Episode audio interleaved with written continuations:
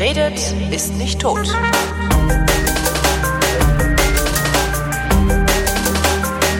Willkommen zum Geschichtsunterricht äh, mit Matthias von Hellfeld, den ich mir vom D-Radio Wissen ausgeliehen habe. Hallo Matthias. Moin, moin. Ähm, wir besprechen jede Woche ein historisches Datum. Welches ist es heute?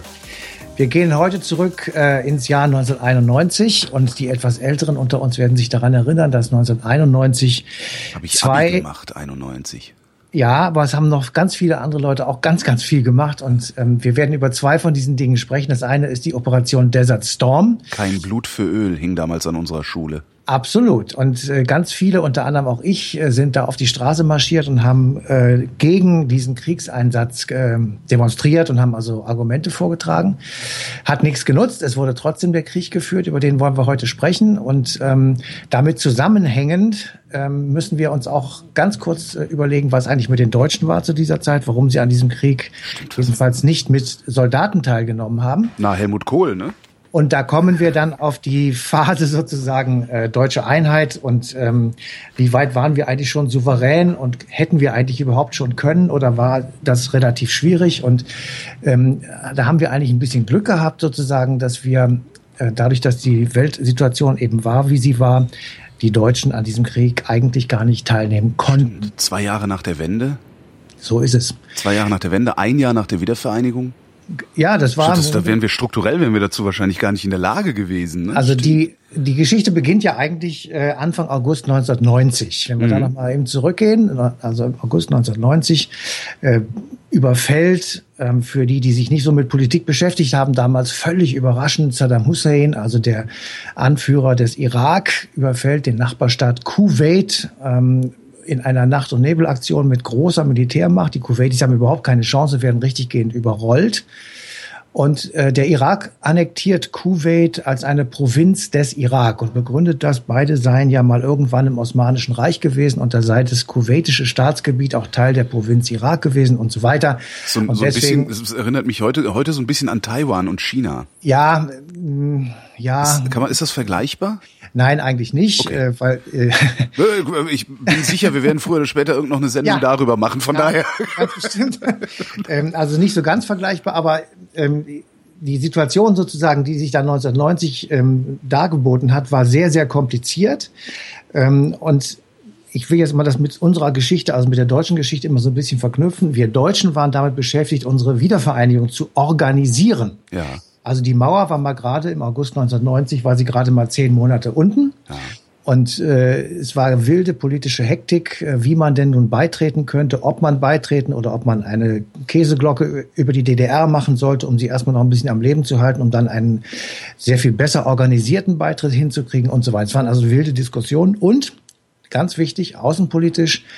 Ähm, das war die große Stunde des jüngst verstorbenen Außenministers Hans-Dietrich Genscher. Äh, liefen die berühmten zwei plus vier Gespräche. Also zwei deutsche Staaten, DDR, Bundesrepublik, verhandeln mit den vier alliierten Siegern des Zweiten Weltkrieges mhm. und zwar über den im Prinzip Souveränitätsstatus des neuen Deutschlands, also des wiedervereinigten Deutschlands. Im Grunde sind, das, ist der 2 plus 4 Vertrag ist doch im Grunde eigentlich der völkerrechtlich gültige, wie nennt man das denn, ja, Souveränitätsvertrag dann geworden, ne? Ja, es ist, ist es ist eine ganze Menge. Der 2 plus 4 Vertrag ist ein, ein gewaltiges Werk, ähm, ersetzt den Friedensvertrag. Also wir haben nach dem Zweiten Weltkrieg keinen Friedensvertrag abgeschlossen, sondern nur im Prinzip einen Waffenstillstand. Und ähm, dann haben die überlegt, 1990, wenn wir jetzt einen Friedensvertrag machen, dann müssen wir mit 150 Ländern oder sowas diskutieren. Ja. Ähm, das lassen wir und wir machen mit den vier Siegermächten äh, diesen 2 plus 4 Vertrag, der uns die volle Souveränität gibt und gleichzeitig auch klarlegt, dass damit sämtliche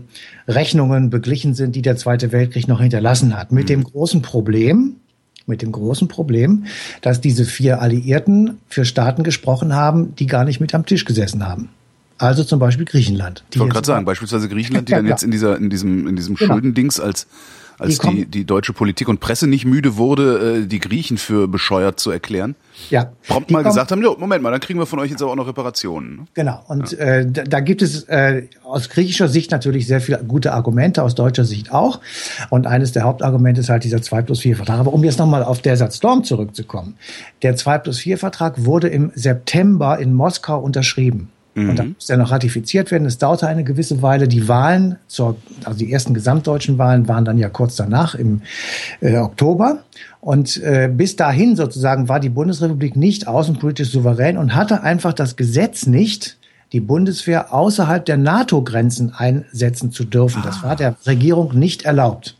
Ich dachte, so. das wäre, ich dachte, es wäre äh, vor allen Dingen Kohl gewesen, der ähm, eigentlich immer nur gesagt hätte, komm, nee, bevor wir unsere Truppen in Marsch setzen, wir zahlen lieber. Ja, Krieg ist nicht das, mehr unser Ding. Das war ja, ja immer das, wofür ich Kohl sehr bewundert habe damals. Ja, dann bewundere ihn ruhig weiter. Okay. Ähm, das äh, ist aber wahrscheinlich Quatsch. Ähm, also ich glaube mal, ähm, etwas ähm, spöttisch gesagt, die deutschen Politiker waren ganz froh, dass äh, diese Souveränität äh, so noch nicht da war. Und sie waren auch ganz froh, dass äh, man so schnell nicht ein Gesetz herstellen konnte, das erlauben würde, die Bundeswehr außerhalb der NATO-Grenzen einzusetzen, wozu sie ja wegen des NATO-Vertrages sowieso ähm, von vornherein immer berechtigt war. Mhm. So, und dann hat der Kohl gesagt, also der ist natürlich auch von George Bush, das war der Vater des äh, zweiten Bush, also der alte Bush, ähm, angesprochen worden, ähm, ob er nicht in der berühmten Koalition der Willigen auch mitmachen möchte. Also Bush ist durch die Welt gereist und hat äh, Länder und Staaten gesucht und Geldgeber gesucht, die nun also gegen den Saddam Hussein eine Allianz bilden, um ihn aus Kuwait wieder zu vertreiben.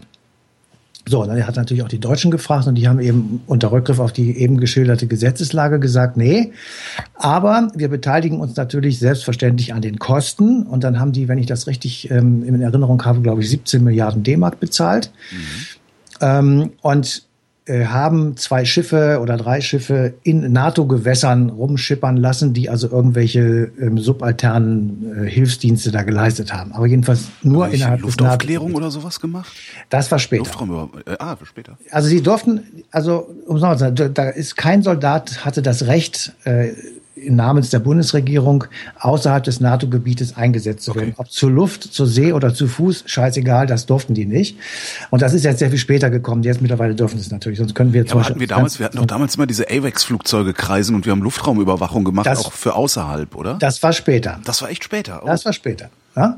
So, also jedenfalls, äh, das war sozusagen die deutsche Situation und ähm, gleichzeitig, wie du ja eben richtig sagtest, kein Geld für Öl oder kein Krieg für Öl. Kein Blut äh, für Öl. Kein Blut für Öl, Entschuldigung. Ja. Äh, kein Blut für Öl äh, hing natürlich überall. Also das heißt, es waren viele Demonstrationen und es war also relativ ähm, großer Aufruhr.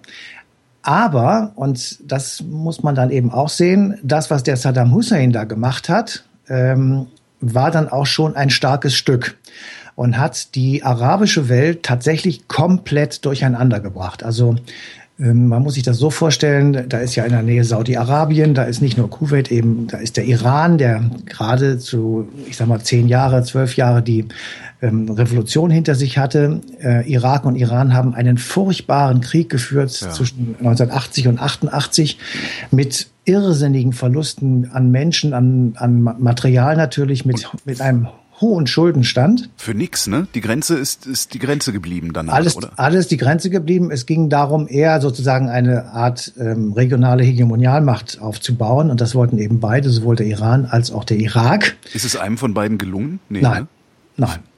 Ähm, aber sie haben es beide versucht ja. und der Irak war am Ende dieses Krieges, sagen wir es mal so ganz platt, einfach pleite und suchte nun also einen Ausweg, um äh, ja, ich sag mal, aus dieser misslichen Situation wieder herauszukommen. Und dann hat er natürlich ein Auge geworfen auf die Ölreserven des äh, Kuwaits, mhm.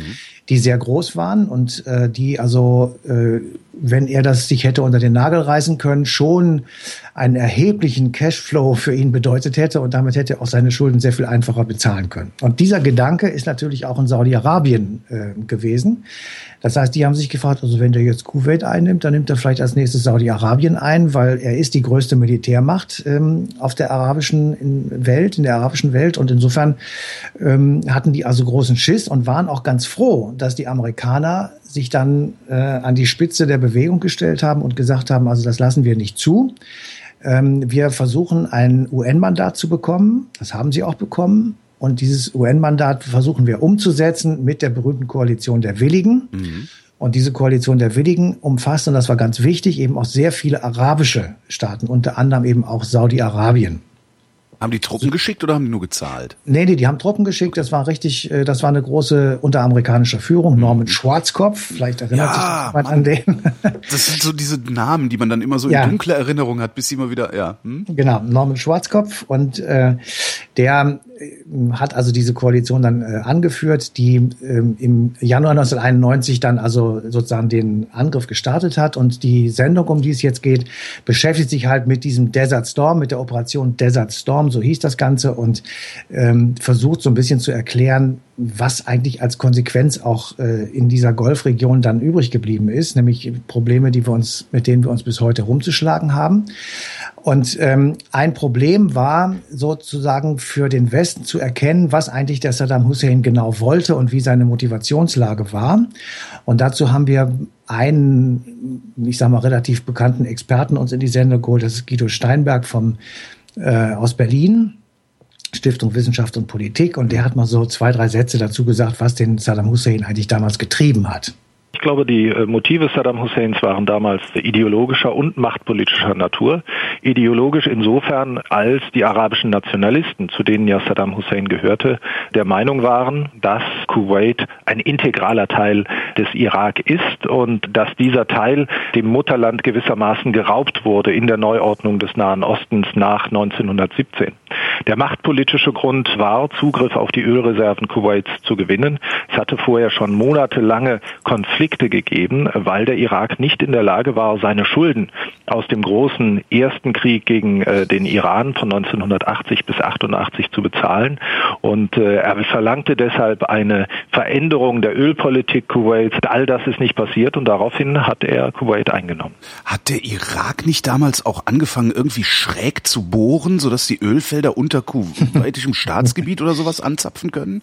Ja, sowas hatte da wohl auch immer auch so Geschichten jedenfalls. Ja, ja, es ist ein, es ist im Grunde genommen wirklich, äh, es ist ein ein ähm, Gaunerstück. Äh, es ist unglaublich, was der da gemacht hat und ähm, aber nochmal, weil wir auch so mal versuchen, so Zusammenhänge herzustellen. Also äh, es hat eben wieder den Hinweis gegeben, auch dieser Saddam Hussein hat sich auf die Neuordnung bezogen, die wir hier vor zwei Wochen diskutiert haben. Genau, das, das war das berühmte Sykes-Picot-Abkommen, das eben äh, ich sage jetzt mal nicht das einzige und nicht der einzige Grund ist für den Konflikt, den wir da zurzeit haben oder der damals eben auch schon herrscht, sondern das war einer von vielen Gründen. Aber das ist diese Neuordnung, die da gemacht wurde, war eine europäische Neuordnung und sie hat eben Unfrieden gestiftet und als eines der vielen Ergebnisse berufen sich eben halt ähm, bestimmte Diktatoren immer mal wieder darauf, ähm, die Auflösung des Osmanischen Reiches, also mhm. das Sykes-Picot-Abkommen nach dem Ersten Weltkrieg, äh, zum Anlass zu nehmen, um einfach Grenzen zu revidieren, Länder zu überfallen, beziehungsweise einfach auch ähm, ja Theater zu machen. Ähm, jetzt, ich, meine Erinnerung an die Zeit ist wirklich relativ dunkel. Also ich habe 1991 Abi gemacht und da hat man insgesamt hat man in dem Alter äh, mit was anderem irgendwie den Kopf ja? voll. Ähm, ich meine mich daran zu erinnern, die sind dann, die haben dann äh, ähm, den Irak aus Kuwait rausgeschmissen. Ja. Und sind dann aber weiter in den Irak reinmarschiert. Ne? Die, also, haben die, die haben die fast bis Bagdad, glaube ich, irgendwie getrieben und dann kurz vor Bagdad halt gemacht. Und äh, ja, was also ich mich immer frage ist, wenn diese Koalition der Willigen damals schon Bagdad genommen hätte und Hussein aus dem Amt geschmissen hätte, wäre uns der ganze Scheiß der letzten 15 Jahre dann erspart geblieben? Das ist eine sehr, sehr schöne Frage, auch eine sehr gute Frage. Sie lässt sich einfach beantworten, weil der, ähm, der Beschluss der Vereinten Nationen bestand nicht darin, Saddam Hussein abzusetzen. Ja. Er bestand nur darin, dafür Sorge zu tragen, dass der Irak aus, dem, aus Kuwait vertrieben wird und auch nicht wieder hineingeht. So, und das haben die auch genau gemacht. Das heißt, sie haben angefangen, die, die irakischen Truppen aus Kuwait zu vertreiben mit Gewalt, mit militärischer mhm. Gewalt. Sie haben sie verfolgt bis tief ins Land hinein. Es war die Debatte dann, äh, wann setzen wir Bodentruppen ein, äh, wie viel machen wir aus der Luft und ähm, die Raketen wurden also zum Teil von Booten natürlich auch abgeschossen. Also da gibt es auch so ein legendäres Bild von so von irgendwie einem, einem startenden Marschflugkörper mitten ja. in der Nacht auf dem Mittelmeer. Genau. Ja, Ganz genau, ganz genau. Es war sehr schönes Propagandamaterial. Ja, Wahnsinn. Und ähm, also die, äh, die, die Sachlage war einfach klar, man durfte eben nicht äh, zum Beispiel Saddam Hussein umbringen. Das mhm. war einfach nicht der Auftrag. Und ich hatte mal in meinem Leben mehrfach das Vergnügen, mit ziemlich viel prominenten Leuten zusammen zu hocken. Und einer davon war eben jener George Bush. Mhm. Und mit dem haben wir darüber diskutiert. Ähm, was eigentlich äh, damals ihn sozusagen umgetrieben hat. Und er hat gesagt, ähm, in dem Moment, wo der, die irakische Armee geschlagen war, in dem Moment, wo die die, die Garden von Saddam Hussein, vor denen man so furchtbar viel Angst hatte, weil das ganz toll ausgebildete Leute sein sollten, die also Selbstmordattentate begehen etc. Also ja, in 2003 nochmal funktioniert die Legende. Genau. Als er die, als, also als man sagte, die sind jetzt ausgeschaltet und Mission accomplished, also die Mission ist erfüllt, äh, hat Bush äh, gesagt, wir hätten äh, gegen die UN-Resolution verstoßen, wären wir weiter nach Bagdad rein, beziehungsweise hätten wir dann Saddam Hussein abgesetzt beziehungsweise sogar umgebracht. So, und das ist natürlich, da kann man wirklich sehr, sehr lange drüber diskutieren. Ähm, alle waren sich einig, dass der Saddam Hussein ein äh, linker Buckel ist und dass er eben ähm, tatsächlich Unrecht begangen hat. Auf der anderen Seite war der Irak lange Zeit auf der Payroll der Amerikaner. Ja. Im Krieg gegen den Iran. Wer, wer, ganz wer, wer, war das? War das Rumsfeld oder wer das nee, gesagt nee, das hat? Damals dieses ja, ja. Our Motherfucker oder so ähnlich? genau. ja, und aber noch mal ganz kurz noch mal noch mehr zurück, weil ja. der größere der größere Feind für die Amerikaner war natürlich der Iran nach der Revolution des Ayatollah Khomeini. Und mhm. äh, da hatten die gesagt, das ist jetzt also die Achse des Bösen wieder aufgetaucht oder erweitert jetzt um den Iran, der ja in Amerika und in Israel äh, die beiden Hauptfeinde ausgemacht hat und entsprechend auch agitiert hat. Und ja. als die nun gegen den Irak in den Krieg ähm, verwickelt waren, haben die Amerikaner den Irak, also Saddam Hussein, unterstützt. Und jetzt Erinnert jetzt in fataler Weise an Afghanistan. Absolut, das ist immer so. Ja, ist, ist immer so, ja. Ist immer so. Und äh, Politik ist da sehr schmutzig und ähm, hat also kein Problem, ähm, rasch die Seiten zu wechseln, sagen wir jetzt mal vorsichtig so. Und äh, dieser äh, Konflikt sozusagen, der ist, ähm, da greife ich jetzt mal ein bisschen vor, tatsächlich auch in der Familie Bush ähm, erhalten geblieben als nämlich ähm, dann die Flugzeuge in die Türme 9-11 flogen. Ja. Und klar war, dass äh, Saddam Hussein nichts damit zu tun hatte, wirklich nichts. Hat George ja? W. erstmal gesagt, wir müssen den Irak angreifen. So ist es. George W., das Sohnemännchen, hat gesagt, äh, wir müssen den Irak angreifen. Also er hat wörtlich gesagt, vergessen Sie mir den Irak nicht. Ja. Und äh, das kann man nachlesen in einem Buch äh, seines damaligen Sicherheitsberaters, der also ähm, so diese ganz geheimen Sitzungen mitgemacht hat und da eben auch beschrieben hat, wie das gewesen ist. Also alle haben auf ihn eingeredet, es hat nichts damit zu tun. Und er hat dann gesagt, wir greifen den Irak an und dahinter stand, ähm, ich sag mal, äh, die Vollendung des Werkes seines Vaters, etwas poetisch gesprochen. Ja. Also ähm, er war der Meinung, man hätte damals schon Saddam Hussein umbringen müssen. Und das sozusagen wollte er jetzt äh, in die Tat umsetzen, indem er den Mann einfach aus dem Amt jagt und damit damit hat er natürlich in seinen ja in seinen Augen wollte er damit ich sage jetzt mal vorsichtig positiv gesprochen Frieden für die äh, Gegend stiften und das Gegenteil ist dabei rausgekommen und zwar durch beide Irakkriege also sowohl ja. durch den seines Vaters als auch durch seinen und vor allen Dingen ist durch den, also zumindest in meiner Wahrnehmung ist das, also das, was George W. 2003 dann gemacht hat, das äh, war ein Überfall. Also der hat, der hat sich den Irak überfallen, mhm. ähm, weil er ist, er ist nicht angegriffen worden. Ja? Mhm. Ähm, und ich finde, das hat die USA nachhaltig diskreditiert.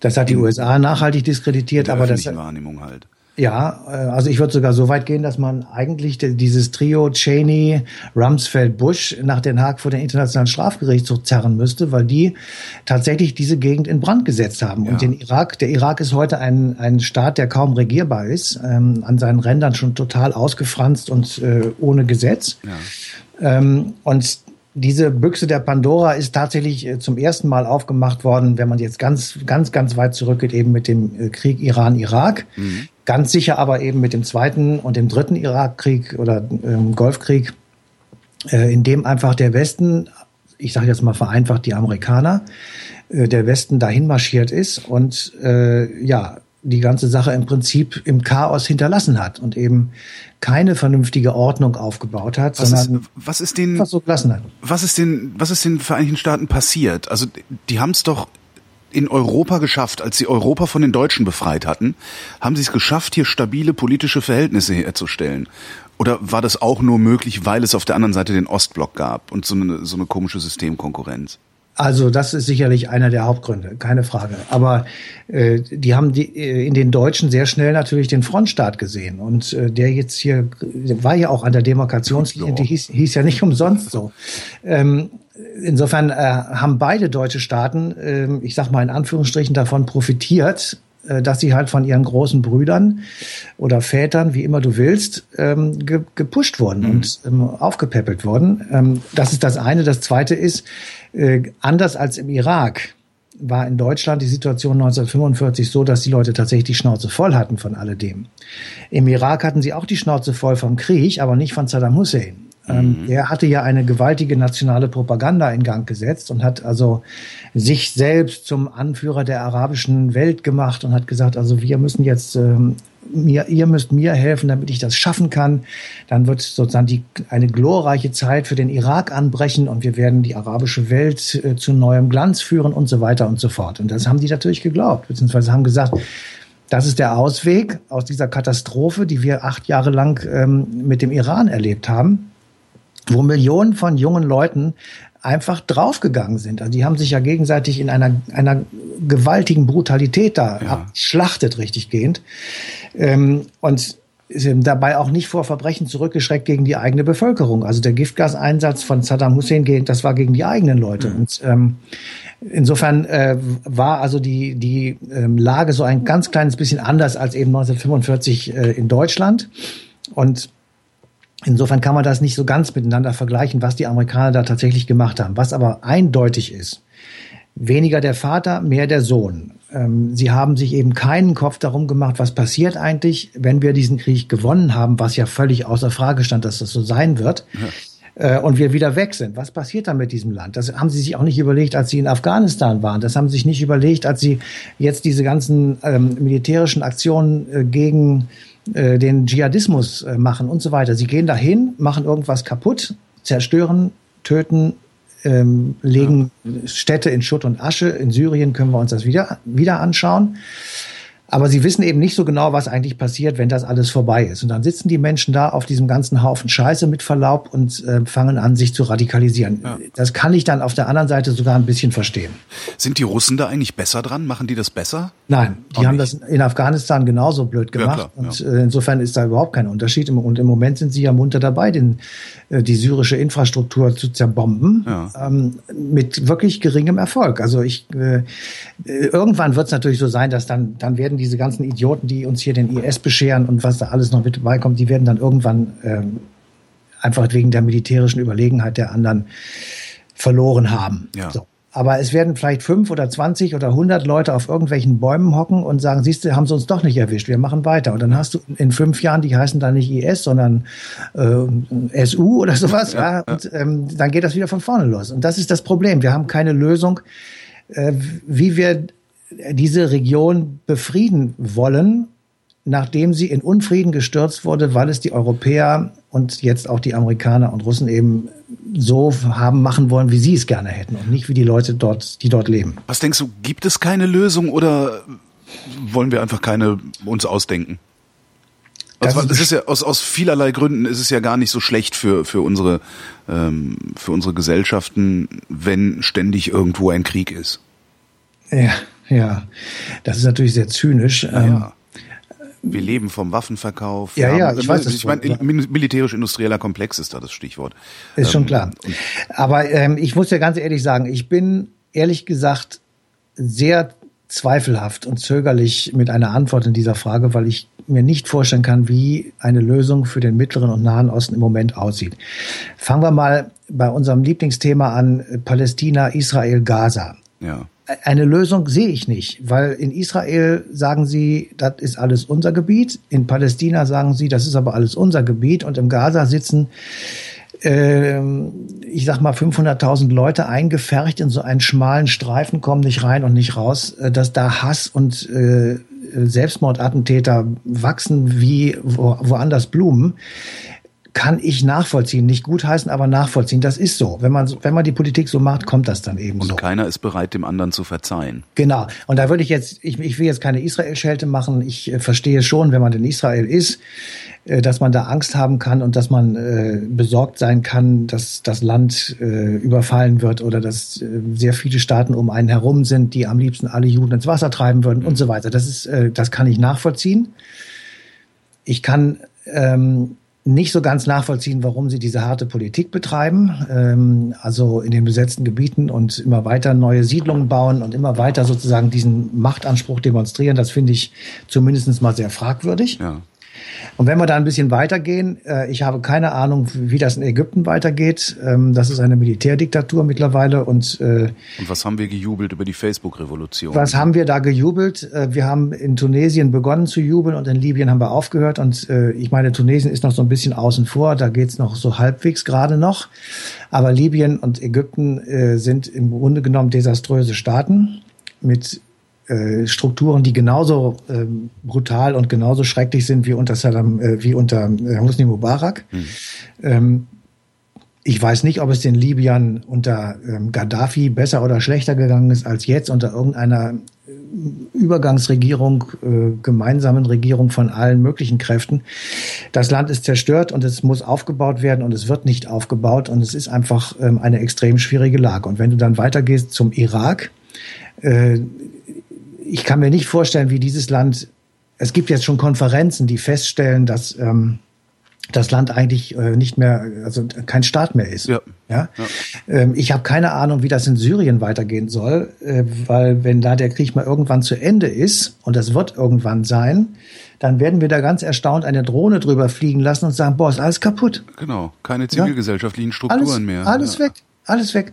Ja, sag ich, und was machen wir dann? Dann machen wir eine Geberkonferenz und dann zahlst du und ich. Ich habe da kein Problem mit, aber ja. wir zahlen dann dafür, dass wir es selber kaputt gemacht haben. Na ja, gut, also das sind ja auch unsere Firmen, die das wieder aufbauen. Von daher fließt das Geld über Bande zurück nach Deutschland. Ne? Ja. Das ist ja eigentlich der, das ist, das ist ja. eigentlich der Zynismus an der ganzen Sache. Das ist unglaublich, ja. Aber ich sag mal, äh, das ist immer noch keine Lösung, weil da sitzen, da, da leben ja Syrer, ja, ja, und keine Deutschen. Genau. Und äh, eigentlich müssten ja die Syrer sagen, wie sie das gerne hätten und wie sie das nun gerne machen wollen. Mhm. Aber es wird sie keiner fragen. So, und dann blicken wir auf unser Lieblingsland Afghanistan. Da ist einfach nur die Hölle los. Da ist, äh, da gibt's, äh, ich sag mal, drei, vier große Städte, die sind einigermaßen intakt, aber das Hinterland ist einfach äh, wieder fest in Hand von irgendwelchen Warlords oder von irgendwelchen Taliban-Kämpfern, Al-Qaida-Ablegern, was weiß ich denn. Und ähm, sie gründen sich, wenn der eine kaputt ist, an der nächsten Ecke wieder neu. Und wir kriegen da im Grunde genommen keine Struktur rein, weil wir einfach ähm, eben auch nicht mit denen arbeiten, die dort eine Struktur reinkriegen könnten. Wobei ich jetzt auch fairerweise sagen würde, ich weiß gar nicht, ob es die noch gibt. Ja, doch, die gibt's. Das sind die Frauen.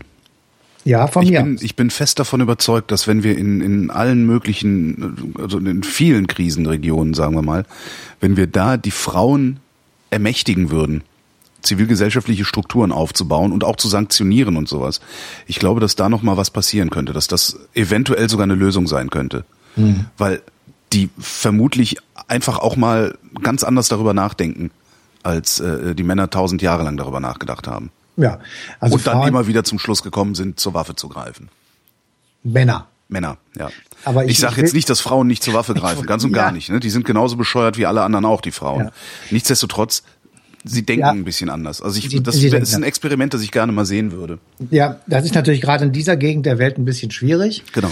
Weil da Frauen da nicht so richtig ähm, reüssieren, sage ich jetzt mal vorsichtig. Aber mhm. im Grunde genommen sollte man es tatsächlich mal probieren. Aber um es nochmal auf den Punkt zu bringen, ich warte jetzt tatsächlich auf den Moment, in dem jemand sagt, ich habe jetzt eine Lösung. Ähm, wir haben ja in einer der letzten Sendungen darüber gesprochen, über dieses Sykes-Picot-Abkommen. Und ja. da war auch die Frage diskutiert worden, Wäre es nicht einfach eine Lösung, diese ganzen blöden geraden Linien einfach mal wegzutun und zu sagen, Leute, jetzt sortiert euch mal neu? Genau.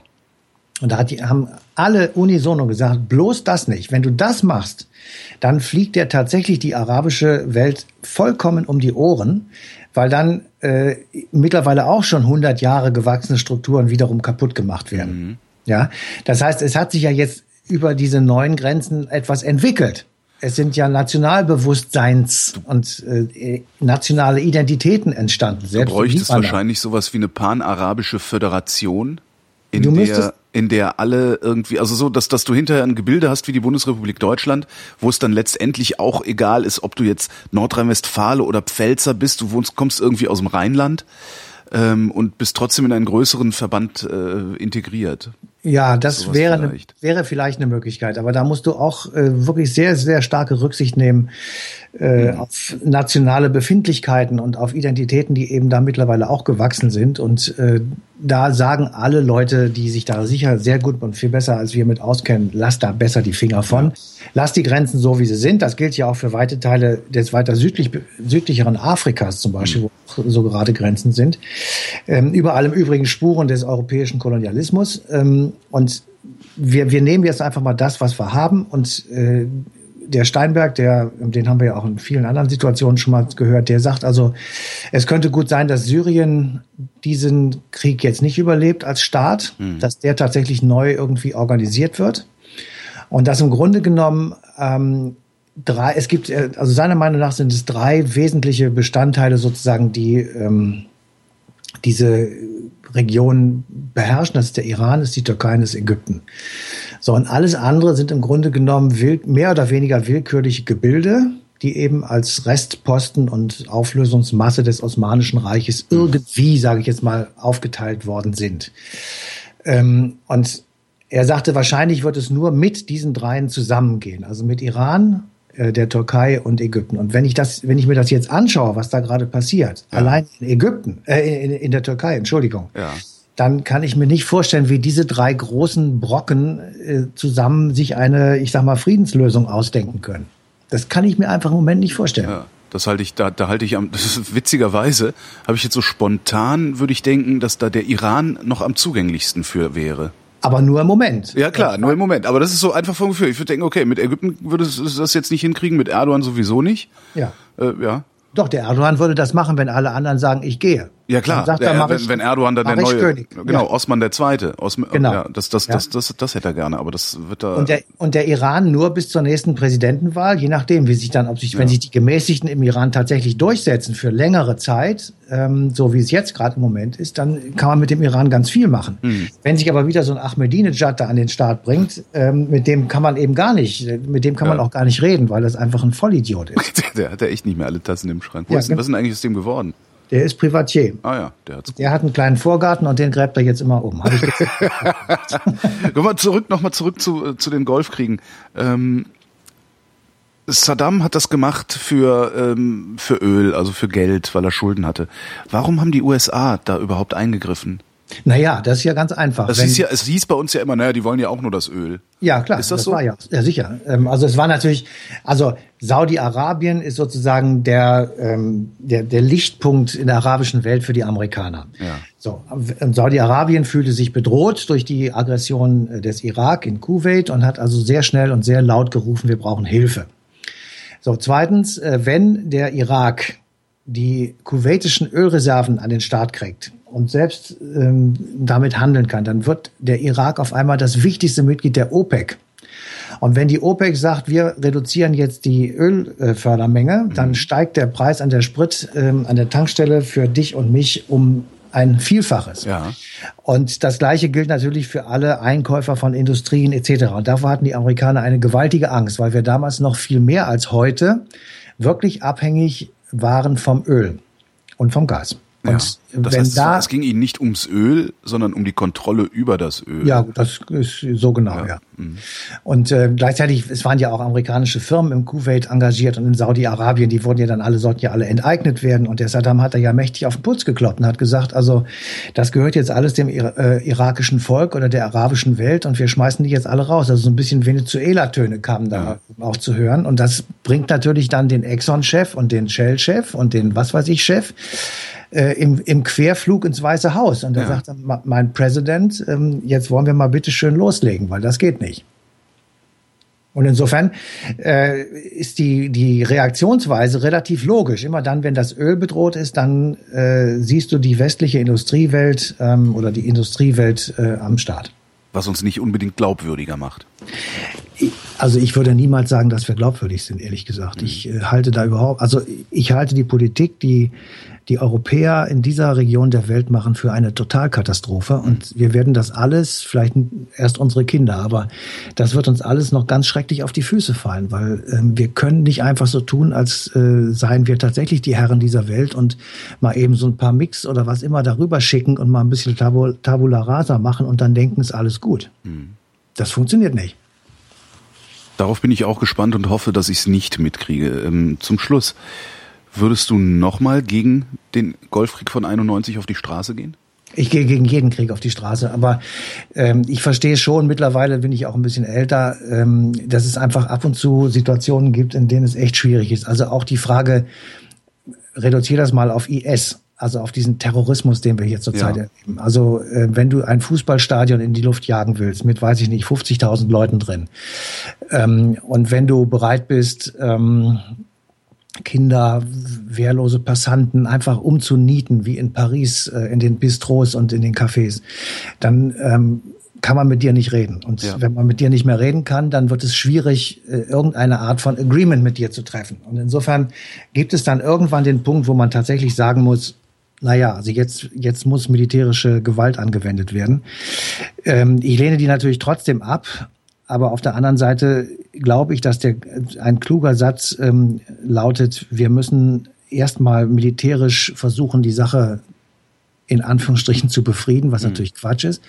Aber danach müssen wir tatsächlich Diplomatie walten lassen und wir müssen eine vernünftige Politik betreiben. Und das sehe ich nicht. Wir machen immer nur das eine. Wir machen immer nur militärisch. Und ich kann mir nicht vorstellen, dass das funktionieren wird. Das, äh, wie gesagt, das wird, glaube ich, in die Hose gehen.